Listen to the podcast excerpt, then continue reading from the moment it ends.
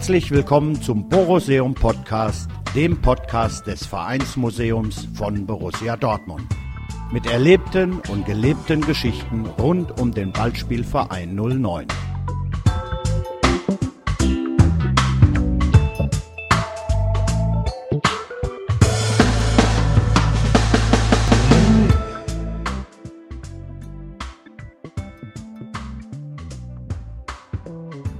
Borsigplatz geboren, Franz Jacobi und die Wiege des BVB. Ein Interview mit Marc Quambusch. Hallo Marc. Hallo. Wie entstand die Idee für den Film? Ähm, die Idee ist entstanden, als ich mit äh, einem meiner beiden Partner, mit dem wir den Film gemacht haben, mit äh, Jan-Henrik Rusecki, bei mir in Hamburg im Büro gesessen haben und überlegt haben, was ist denn mit Franz Jacobi eigentlich? Und da Janni bei Wikipedia geguckt hat und gesehen hat, dass das Grab 2010 abgeräumt wurde, also sprich ein Jahr nach unserem 100. Da haben wir die Hände mal Kopf zusammengeschlagen. Und ich habe dann gesagt, ich rufe mal alle Jakobis in Salzgitter an und äh, hatte dann den Urenkel dran. Und ähm, dann haben wir gesagt, boah, wir müssten eigentlich mal die Geschichte erhalten, damit nicht eben noch mehr verloren geht. Und ähm, dann haben wir halt gesagt, okay, diesen Film wollen wir so machen. Wir wussten halt nur nicht, wie wir ihn finanzieren und hatten den unter Realisierbarkeit eigentlich nicht möglich äh, abgelegt. Und wie hat sich das Team dann im Endeffekt gebildet? Ja, wir haben verschiedene Leute aufgeschrieben, die uns dabei helfen könnten und haben ähm, über Fortuna Düsseldorf dann mitgekriegt, dass es äh, Fortuna-Fans gibt, die ein Projekt über Crowdfunding gemacht haben und haben genau dann gesagt, okay, das ist der Weg. Wir sind ja viel größer als Fortuna, also werden wir auch bestimmt viel mehr Leute ähm, äh, mobilisieren. Und diejenigen, ähm, die in dieser Schnittliste standen, da war unter anderem Gregor Schnittger bei, außer als Schnittkontrolle. Dass wir sagten, wir haben noch mal einen, der am Ende noch mal drauf guckt. Ähm, ja, und die Geschichte ist bekannt. Gregor ist der, der dritte Partner äh, des Projekts geworden als Projektleiter. Und ähm, so haben wir drei das mit unfassbar vielen Borussen dann gemeinsam halt gestemmt. Welches war für dich bzw. euch das Highlight in der Recherchearbeit und bei der Produktion? Ah, das ist schwierig zu sagen, weil es ganz viele Highlights gab. Ähm, ich glaube, jeder Verwandte, der noch gefunden werden konnte, der was dazu sagen konnte, war natürlich ein, ein großes Highlight. Ähm, ich glaube, da hatte Gregor zum Beispiel, der viel mehr Recherche gemacht hat hier vor Ort, ein anderes Highlight als zum Beispiel Janni oder als ich. Was für mich ganz persönlich das Highlight war, war, obwohl das mit dem Film nur sehr indirekt zu tun hat, war die Umbettung äh, von Franz Jacobi und seiner Frau aus dem zwar abgeräumten, aber eben noch nicht neu vergebenen Grab und äh, die Umbettung halt hier auf ein Ehrengrab auf dem Dortmunder Südwestfriedhof. Das war wirklich, was auch die Trauerfeier dann, was mich unfassbar bewegt hat, wo ich wirklich eine Gänsehaut hatte und fast geweint habe und gesagt, boah, sind wir ein toller Club und äh, wo man halt nochmal gemerkt hat, okay, auch die aktuelle Führung weiß halt um ihre Verantwortung und sagt halt, okay, wir, wir finanzieren das natürlich, danke, dass ihr das für uns organisiert. Das hat mich schon sehr bewegt. Gab es denn sonst noch Fundstücke, ganz besondere Fundstücke, mit denen ihr vorher nicht gerechnet hättet? Ich hatte relativ früh eine Ehrenurkunde von Franz Jacobi zur ähm, 60 Jahre Mitgliedschaft aus dem Jahr 1969 in der Hand. Das habe ich bei seinem Urenkel bzw. bei Franz Jacobis Schwiegertochter gefunden. Das war schon sehr toll.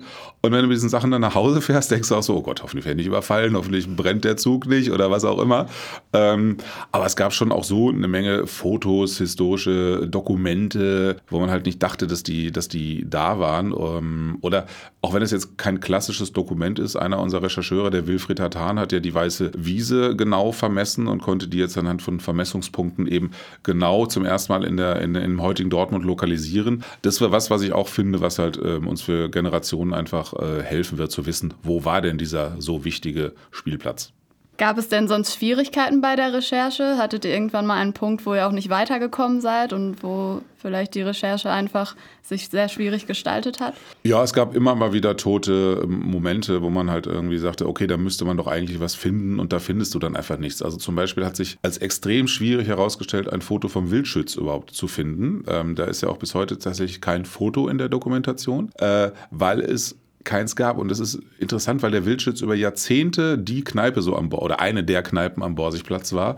Das heißt, da haben ganz viele Leute geheiratet oder da ihre Hochzeit gefeiert, waren dazu vielleicht irgendwelchen Taufen. Der BVB hatte ganz viele Geschichten gemacht. Trotzdem ist kein Foto erhalten oder wurde uns zumindest ähm, zugespielt. Das ist eigentlich ein, ein, ein, für mich das größte Mysterium. Da müsste es eigentlich Tonnen von geben, aber es gibt keins. Aber das ist so, keine Ahnung. Ich, wir haben irgendwie damit gerechnet, dass vielleicht nach, der, nach dem Film eine kommt. Ich habe noch ganz tolle Fotos, aber auch das ist bis jetzt nicht passiert. Wie seid ihr auf die Finanzierungsart gekommen?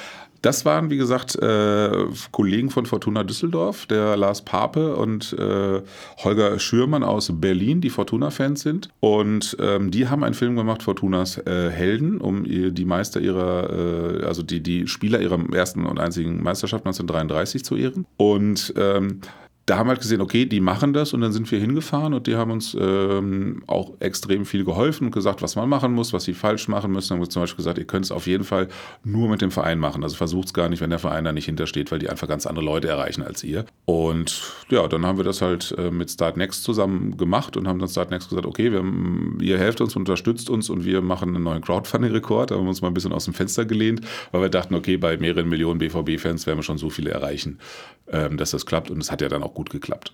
Wie seid ihr auf die Produktionselemente gekommen? Hattet ihr da jemanden, der euch Tipps gegeben hat? Nee, eigentlich gar nicht. Wir haben darüber so sehr lange auch gestritten. Also zum Beispiel das, die größte Herausforderung war dann die Zitate von Jacobi. Die hatte Gerd Kolbe aus dem Gespräch 1977 ähm, transkribiert.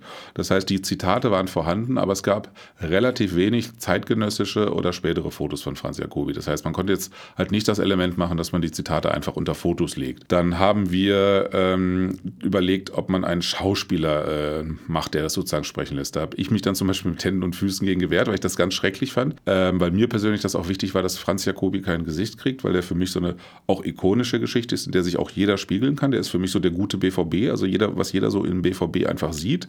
Ähm, und da finde ich es blöd, dem ein Gesicht zu geben, weil dann wird er plötzlich vielleicht sympathisch oder unsympathisch oder ähm, auch zu viel zu anfassbar. Und dann habe ähm, ich eine Sendung geguckt, in der ein Beitrag über eine Moderatorin, die ich ähm, manage, vorkommen sollte. Und das hat sich aus zeitlichen Gründen verschieben. Deswegen habe ich die ganze Sendung gesehen. Und da war eine Sandmalerin. Und ähm, dann habe ich eine Mail geschrieben an die anderen irgendwie ähm, und geschrieben, äh, ey, ich habe eine super Idee, wir machen das mit Sandmalerei. Das fanden die so doof, dass sie nicht mal geantwortet haben, dass sie es schlecht fanden. Und äh, mein Cut hat mir später gesagt, nee, Gregor hat mir später gesagt, dass er gesagt hat, okay, Quamusch hat entweder die falschen Pillen genommen oder gar keine. Und ich habe es dann aber mich einfach mit der getroffen und habe das irgendwie vorbereitet und dann haben sie immer gesehen, okay, das funktioniert. Ähm, und viele Elemente, wie zum Beispiel das Reenactment, also das Nachspielen vom Szenen, das ist ja nur ein gängiges Element und das war ja klar, dass wir das machen mussten.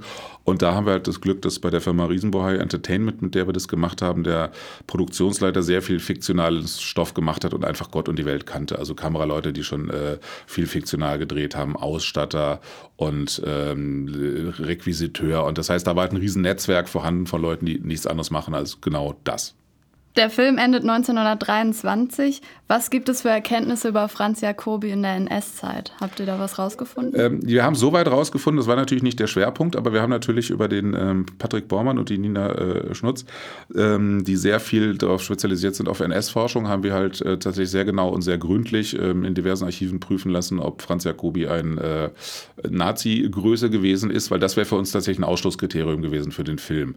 Ähm, also klar, du wirst niemanden finden, der nicht in der Endzeit vielleicht irgendwo mal einen Kompromiss gemacht hat. Darum geht es ja nicht. Das ist ja Quatsch. Das ist ja total Quatsch. Aber du kannst jetzt, wenn du jetzt ein glühendes NSDAP-Mitglied hast und du sagst, okay, und der hat den BVB gegründet, dann ist das auch eine historische Tatsache, die man aufarbeiten äh, müsste. Aber dann kann man so einen Film nicht machen. Das heißt, das war für uns ganz wichtig. Ähm, das heißt, wir können mit äh, gutem Gewissen sagen, Franz Jacobi war kein Nazi. Das ist, finde ich auch sehr, wenn ich ehrlich bin, eine sehr gute Erkenntnis. Wie ist die Resonanz zum Film bisher? Tatsächlich nur positiv. Ähm, ich habe eine, äh, das ist nicht übertrieben, ich habe wirklich nur eine negative Stimme gehört von einer Freundin von mir, die ist St. Pauli-Fan und die meinte, ach, das mit dem Ersten Weltkrieg, das wäre doch alles wieder zu verherrlichen. Die ist aber auch sehr links und das ist so dieses typische, ähm, doch äh, in so gewissen politischen Strukturen gefangen seiende. Ähm, ansonsten habe ich wirklich nur und auch von nicht, äh, von nicht BVB-Fans ähm, gehört, es ist ein toller Film und den muss man gucken.